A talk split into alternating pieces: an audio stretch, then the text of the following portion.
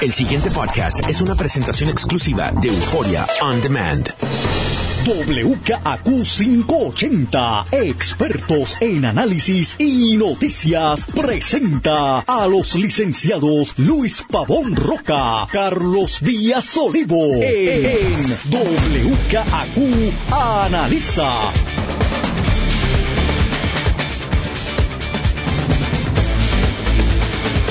Muy buenos días, amigas, amigos. Soy Luis Roca. Le doy la bienvenida a WKQ Analiza Don Carlos, Eduardo Díaz y Olivo. Don Luis Eduardo Pavón Roca, qué bueno que esté de vuelta aquí. Así es, te quiero mucho. Igual, chicos, siempre hace Y a- falta. Y a Golo y a, y a, mm, Fernando. No se lo digo a Rubén porque no está aquí. Leo Aldrich nos dio la mano ahí. Ah, gracias pero a Leo. es bueno que usted esté de vuelta y más porque todo el mundo está esperando su análisis enjundioso, al grano, específico, con información interna, con esa experiencia que usted ha ganado sobre los años, sobre lo que está pasando en el Partido Popular. No digo más, lo dejo usted, diga usted. Y en el PNP. Sí, está bien, pero con, realidad- el, con el Partido Popular, que eso es hoy, pero después como el PNP lo, también lo... Es que es el mismo problema. Digo, si es que es un problema. Mira, sí, sé que, sé que me debe haber quedado otra semana más. Pero aquí estamos. Bueno, que tú haces comiendo allí? Hola, hola, ¿qué tal?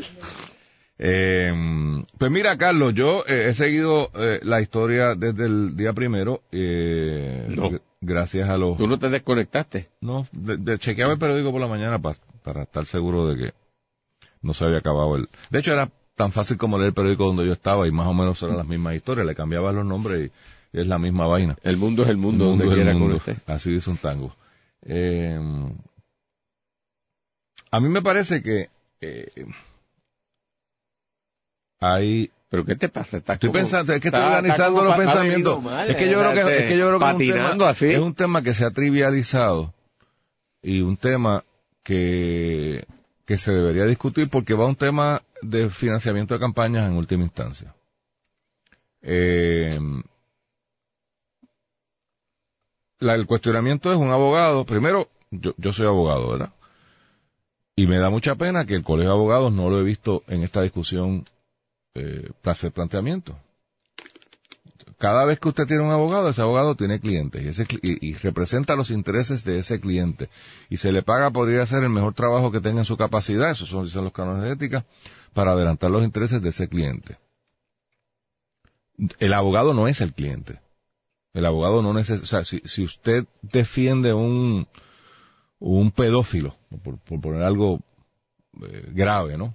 Usted es el abogado de, uno de estos curas de Filadelfia que, que eh, eh, los crímenes más horribles, para mí ese sería. Yo, yo nunca he defendido a alguien así porque he escogido no hacerlo, ¿no? No, no, no me siento que podría eh, crear la ficción que uno se crea. ¿Y cuál es la ficción? Que usted está defendiendo no a esa persona, sino está defendiendo el sistema. Y usted le exige al Estado que cumpla con las reglas, y si el Estado no cumple con las reglas, esas son las defensas. Entonces, ojo, porque esta, esta manía que hay en el país de que el abogado que está defendiendo a un criminal se le ataca al abogado. Ah, fulano. Y aquí en este caso no son criminales, pero casi. Eh, en este caso concreto, esta gente de DCI, que son una empresa de cabildeo, no han sido convictas, no, o sea, no hay nada, sencillamente no les, no nos gusta sus clientes porque sus clientes escogieron atacar a Puerto Rico y atacarlo de una manera muy fuerte. Estos son los, los, los que atacaron al Partido Popular en la pasada, el pasado cuatrenio. Estos desbarataron a, a García Padilla. O sea, si se recuerdan la campaña aquella, Ese es uno de los issues. por eso, este, este, esta gente no, no toma rehenes.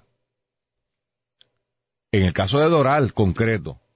Y en Fortaleza está el otro abogado. O sea, en Fortaleza está uno de los abogados que defendió a Doral. ¿Y cuál es el problema? Yo, de verdad, mi, mi, reacción inicial es, cójalo con calma. Ah, la teoría que yo podría aceptar es que si un abogado, y cuando digo abogado, puede ser un CPA, puede ser un ingeniero. Aquí dirigió energía eléctrica un ingeniero que en su resumen se ufanaba de haber sido asesor de Odebrecht.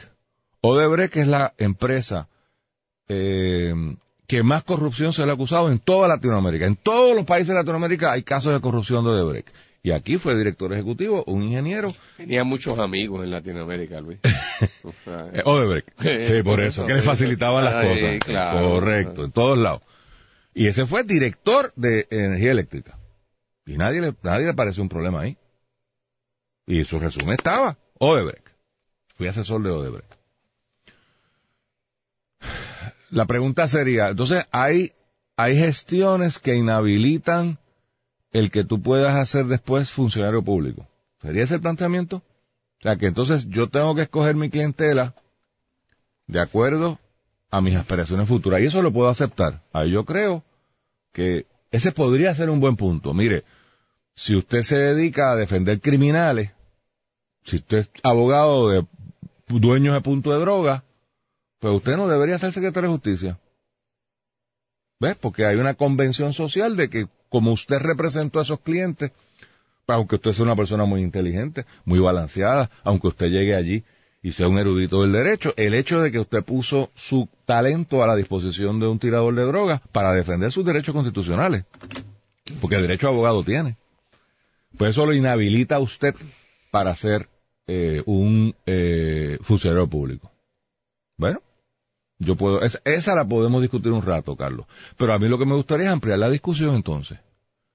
Y si usted es abogado de uniones, de sindicatos, y si usted recibe, porque digo que esto trasciende todos los partidos, porque he leído que el señor gobernador recibió donativos de DCI y jangueó con ellos y, y estaba con, con toda esta gente.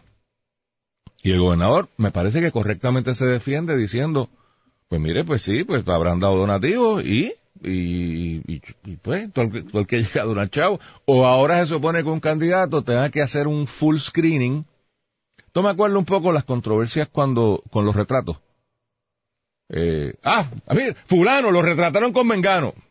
Mire, uno va por la calle y llega alguien y le dice, ¿me podría tomar un retrato con usted? Y ahora que todo el mundo anda con una cámara en el bolsillo, porque este fenómeno es del siglo XXI, porque los teléfonos se convirtieron en cámaras, entonces todo el mundo anda con una cámara. Entonces se supone que tú le pidas el certificado de conducta, el nombre del papá, de la mamá, no espérese, déjeme hacer un, background check, a ver si yo me puedo retratar con usted. Eh, porque ese, ese, parecería ser entonces el, el, test, ¿no? Y sé que, y sé, sé que estoy trivializando desde un retrato hasta una contribución, contribución. Pero de nuevo, si lo hizo dentro de la ley, se supone que tú estés chequeando renglón a renglón quién te da chavo. ¿Qué, ah, porque fíjate que aquí es qué clientes tiene. Pero Luis, yo creo, para ponerte en perspectiva también de lo que discutíamos la semana pasada, que el problema va más allá y que es un problema de integridad y honestidad intelectual y de cumplimiento de un deber de lealtad o de fiducia. Es decir, está la situación de que tú confrontas como abogado y tú tienes derecho a representar a, a, esos clientes, pero hay una consecuencia cuando tú lo asumes, que lo dijiste, pero es que hay otro ángulo que creo que debe eh, tenerlo presente. Y una cosa es que tú hagas eso. Dentro del Partido Popular, en aquel momento, y el día de hoy, se asumió una posición institucional con respecto a la situación de Puerto Rico, respecto a Doral y respecto al cumplimiento eh, de las deudas que había. E institucionalmente se asumió una posición de Doral e institucionalmente se asumió una posición de que no era posible pagar todas esas deudas. Y que en este proceso de los bonos eh, habían entrado unos actores que habían comprado los bonos después de emitidos a unos precios de quemazón y pretendían que le pagaran la deuda completa como, como, es decir, pagaron un 30% por eso y piden que le paguen el 100%, los llamados buitres y que eso no se debería permitir. No habría ningún problema si en el momento de esa discusión Héctor Ferrer y Roberto Prat, que ambos formaban parte del cuerpo directivo. estaban en la Junta de Directores. Del Partido Popular, uno como expresidente y el otro en esa posición de acumulación y dijesen, no, no, no, no, nuestra posición es que esas deudas hay que pagarlas completas. Porque también esa es válida, esa posición, esa posición es, esa posición es válida también, es decir, tú no podrás estar de acuerdo, pero tú poder postular que las obligaciones, cuando uno las contrae, las cumple, y eso es lo que distingue a los responsables de los mozalbetes, y que en el mercado de valores depende de la confianza cuando hay una emisión y tú puedes tener ese debate y plantearlo allí y decir, mire, yo estoy trabajando con esa gente y me conta que es así, pero tú no fuiste a discutir eso en la Junta, te lo mordiste y te quedaste callado asumiste con el partido una posición institucional en contra de esa gente y de buena primera cuando menos se le espera y el partido está en una lucha fuerte ideológica pues, de esa postura como política pública, aparece que tú estás a sueldo de esa gente, me parece una falta de, de, de, candidez, de cumplimiento de deber fiduciario, porque como tú eres funcionario del Partido Popular o del PNP, tú tienes un deber de lealtad de anteponer la postura de ese partido a tu interés personal. O renunciar al partido. O renunciar al partido, o hacer un full disclosure, una revelación completa lo que estaba. Y ninguno así lo hizo. Oye, y,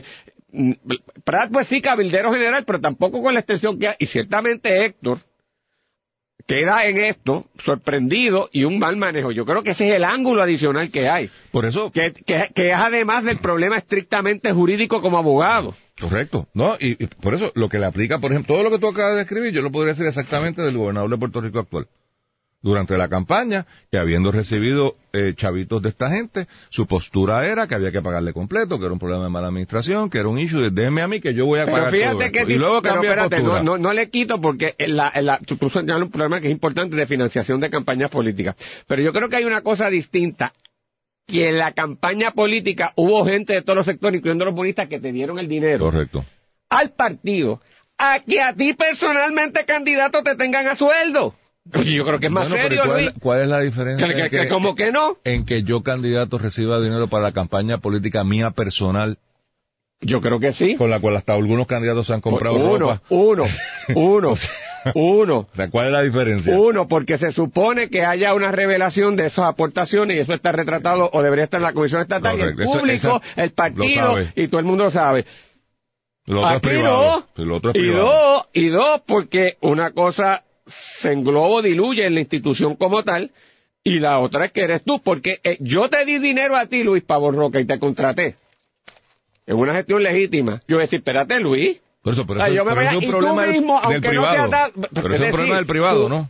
Sí, pero... Que se tiene que cuestionar eso. O sea, es No, no, no. el- Pero es que cuando esta gente de DCI vaya a un issue donde están involucrados, a Roberto Prats y a Héctor Ferrer no lo van a ver de igual manera Correcto. que a un tipo extraño, porque con ese yo tengo confianza, ese me representó a mí y yo tengo unas expectativas, no necesariamente de cosas de legalidad, pero de un trato primero que eh, me coge el teléfono. corre- cosas distinto a, a un extraño sí, que no conozco. claro. Y el otro, a su vez, se va a sentir con una especie de obligación moral, no de hacer nada ilegal, pero de una atención y deferencia especial que no la tendría con otro. Pues yo creo, Luis, que eso es fundamental en la política. Entonces que yo de buena primera en el seno del. Partido Popular, yo me entero que tú estás recibiendo sueldos de quien me está... Pero usted eres un descarado. Aquí- O sea, ahí el- hay- el que- ahí hay el un que pro- yo puedo problema, por eso, entender... pero a lo que yo voy es... A ver, lo- yo, o sea, que lo que creo que te quiero decir es que esa, esa vertiente también ha estado presente. Entonces mucha gente se ha sentido indignada o burlada de no haber tenido Sí, pero el conocimiento problema de es que ese yo tengo con el doble discurso entonces, y por eso puse ahorita la palabra sindicato en la mesa, y puedo poner religión en la mesa, porque entonces hay unos actores que reciben dinero de sindicatos, que les financian campañas, Sí, eso que abiertamente defienden los intereses de los sindicatos y nadie los critica. sí, sí. Entonces, como sí, que yo- si, si- si el dinero viene de, un- de una fuente y un sindicato es un poder tan cabildero como DCI, ah, que yo simpatice Patizo, con los esa postura filosófica. Por eso, la postura filosófica de DCI me molesta y me ofende. Ah, perfecto. Pero, y la de los sindicatos tal vez me ofende menos o no me ofende, o la aplaudo. Pero entonces el criterio va a ser fluctuante al, al, al yoísmo No, correcto. a- al, al subjetivismo de que si yo pienso, es maquiavélico, Ujú. o sea, si yo pienso que entonces esa gente está promulgando algo en lo que yo creo, está muy bien que le compre un, a un candidato, está bien que aporte a un candidato y ahí no hay ningún issue. Ah, es cuando sean aportaciones a causas que me son antipáticas. O sea, si es, si es a favor de Trump, pues entonces yo me voy a ofender. Pero si es a favor de mm, el Partido Demócrata, ah, pues no tengo problema. Es igual que yo ¿no? planteaba. sí, y no, aquí so- hay una aquí hay una serie de candidatos que hoy día en el Partido Popular están levantando las manos de indignación, señalando y son producto de unos sindicatos que los pusieron allí. Estoy de acuerdo. Entonces, si voy a criticar una cosa, debería criticar la, otra. O, o, o, tener una moderación en el análisis de, espérate, si unos son descarados, los otros también. Entonces, y hay unos, no tanto en el Partido Popular, en el PNP, que están algo... financiados por, el, por, pero, por, las iglesias. Pero olvídate de esta cosa. De Entonces, y, y, conste, pero, no, no estoy, yo estoy diciendo, las iglesias tienen derecho a financiar sus candidatos. Los sindicatos tienen derecho a financiar sus candidatos. La empresa privada tiene derecho a Pero ¿a quién yo voy a apoyar? Si no es el que cree lo mismo que yo creo. De eso se trata la democracia. Pero ahí viene, un, ahí viene, un, problema. Otra Ahora, debe ser abierto. No, no, estoy de acuerdo abierto. Pero traerte otro ángulo de lo que discutíamos la semana pasada. Resulta que esta firma de DCI es representada por un bufete de abogados y de cabilderos en Puerto Rico. Wolf Popper. Cuidado porque el WP tiene dos, varias acepciones. Pero, pero okay. han cambiado el nombre. Pero sí, tiene razón. ¿Cómo era entonces? Ahora se llaman World... Eh, ah, ok, eh, está bien. No, World Popper se sigue llamando World Popper, pero los integrantes Popper, de World Popper han montado un esquema que se llama World... Sí, sí, sí. Pero eh, ahí yo planteaba... un nombre extraño. Y, y ese bufete... Mismas siglas. Y ese bufete y sus socios tienen derecho a hacerle el trabajo jurídico a los abogados que hay. Pero yo decía, yo, yo decía, yo, por ejemplo, siendo Elías Sánchez, que trabaja ahí, yo me daría socio. gran molestia, socio. No, que, que, no, que trabaje no es lo mismo que sea no, socio. Pero yo planteaba, para que veas otro ángulo, cómo es posible que esa gente tengan de, de, de cliente a DCI, que está llevando una campaña para fastidiar a la estadidad, y a la misma vez el socio de ese bufete está haciendo eh, eh, tenía una posición representando a, a, a, Puerto Rico en la Junta de Supervisión Fiscal, es la mano derecha del gobernador, fue el que lo ayudó al triunfo, el objetivo del gobernador es, la, es adelantar la estadidad, es, es, parte de su política pública, y tiene alguien que tiene contratado una gente que, que le sirve verdad de cliente, que, que son sus clientes, fastidiando la estadidad. O sea, si yo te contrato a Luis Pavón Roca para que tú me ayudes en la estadidad, pues yo quiero que tu bufete, aunque tenga socios que son populares e independentistas, no está activamente fastidiándome la estadidad. Pues, por, por, lo menos, porque ¿qué, ¿qué, voy a decir? Oye, Luis. Pero eso se extiende a clientes. Yo creo que sí. O sea, o sea, el, o sea, el, bufete yo... no puede, yo creo que hay un problema. Que si yo te contrato bufete, pero, pero la, porque una cosa distinta pero, Carlos, ¿de, quién, una pero cosa ¿de quién es la responsabilidad? ¿Del que contrata no, no. o del bufete? ¿De quién? De los dos. No, no, pero yo, yo soy bufete. Y yo tengo clientes que entre sí compiten. Eso pasa todos los días. Ustedes sí compiten. Bueno, hay, cuidado. No. Los bufetes se supone que los bancos usualmente no te van a coger dos bancos a la oh, oh, bueno, vete a Torrey. Bueno, vete a Torrey. Habría, eso hay cuidado vete con eso. Torrey. Se, supone, se supone que la línea es, o sea, cuidado. No, lo que no pueden ser es que sean litigios encontrados pero intereses encontrados bueno, va a puede, haber. No, está bien, pero cuidado, pero hay políticas internas de bufete, eso claro. que dicen que no lo cojas si tú tienes. Por eso Pero te a lo digo. que voy es, porque una cosa distinta es que cada bufete tenga socios de diferentes ideologías.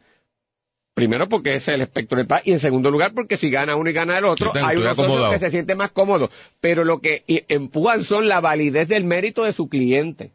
Pero si yo lo que tengo es una postura ideológica sobre Puerto Rico, y ese es el bufete que yo contrato para hacer esto, ¿cómo simultáneamente ese bufete para otra gente me va a sabotear lo que yo te faço? Pero la, pero la pregunta no, no, que te hago, Carlos, es si la culpa es de... pero la pregunta mía es si ese es un problema del bufete, que podría serlo, o es un problema del que contrata, que También es un tonto, del, sin que duda. es un tonto de, que contrata a alguien Claro, que no del que contrata. Yo desde el punto porque, de vista del PNP tengo que decir, ¿pero qué? ¿Qué es lo que estoy planteando el Partido Popular? ¿Pero qué es esto? O sea, ¿cómo la gente que, que está ayudándome a, a, a, a adelantar la causa y que me llevó a mí a conseguir el triunfo, y que es una fiesta clave de que estemos en el poder, de alguna manera tiene unos socios saboteándonos. Vamos a otro tema. O sea, que son ángulos complejos. Te voy a traer otro tema que sale en el periódico de hoy, que es el mismo tema. Salario mínimo de 15 dólares abre, abre fuerte, fuerte polémica. Y ahora, esta locura, porque no, no es otra cosa que una locura, es una irresponsabilidad. Esto es peligroso para ¿Qué el cosa, país. ¿Qué cosa? Lo qué de los cosa? 15 pesos de salario mínimo, que esto va a desbaratar la economía de este país. Esto es una locura. No, espérate, déjame eso. Sí, yo estoy de acuerdo. Pero es que, no, pero es que lo voy a traer en este ángulo, ah, por eso quiero que me escuche. Que esa, o sea, si, no voy a entrar en los méritos, estoy estableciendo que mi posición es que eso es una locura y una irresponsabilidad. La irresponsabilidad más grande que hemos visto en esta administración. Entonces ahora nos enteramos que esto es producto de un cabildeo, de una unión, de Elías Sánchez, by the way. Uh -huh, el, el mismo, el mismo cabildero. Y esto, La, que hace- la pregunta que yo voy es, ¿y, y, y qué hacemos? Pues, pues mire que es que esta gente se dedica a eso. O sea, ¿dónde tiramos la línea? Porque para ciertos sectores de Puerto... Porque esto se resolvería, ¿Qué es esto? la, la controversia. La controversia De- se de resolvería si, si ¿cuál la- de ellas? Todas. Estoy tratando de, yo estoy tratando de buscar cuál es el, la línea, cuál es la, la regla. ¿Cómo establecemos una regla para que no pase? Entonces, me parecería que podría ser, bueno, solamente se puede representar a gente que quieran el bien de Puerto Rico. Pues imagínate ¿Y tú. quién define eso? No, eso no puede ser. Por eso, Pero pero, se supone que todo sea. porque para, desde el punto de vista de DCI, desde el punto de vista de DCI, y desde el punto de vista de algún sector en Puerto Rico, sector defendido por inclusive gente que habla por la radio, te dice, no, no, es que Puerto Rico debe pagar la Claro, totalidad de pero su... es una, una posición válida.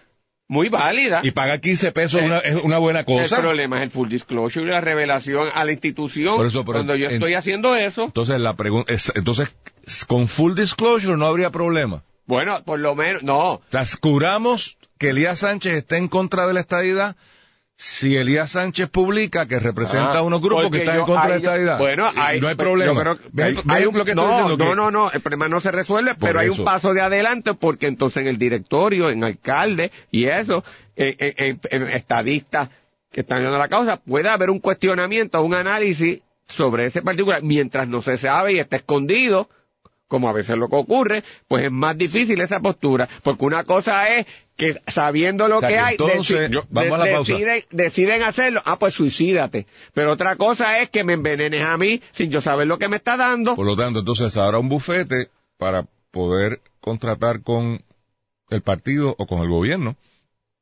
Tendría que hacer un full disclosure de quiénes son todos sus clientes y qué intereses defienden esos clientes. que puedan estar encontrados para lo que yo te he encontrado. Ay, yo me parece. Te lo quedaste sin bufete. Ah, ah, ah. no vas a poder contratar Bueno, a pues nadie. si yo voy, a mí me, me llaman a alguien para esto y le digo, párate, porque yo estaba representando a esta persona, Correcto, allí, pues igual. El pasado podcast fue una presentación exclusiva de Euphoria On Demand. Para escuchar otros episodios de este y otros podcasts, visítanos en euphoriaondemand.com.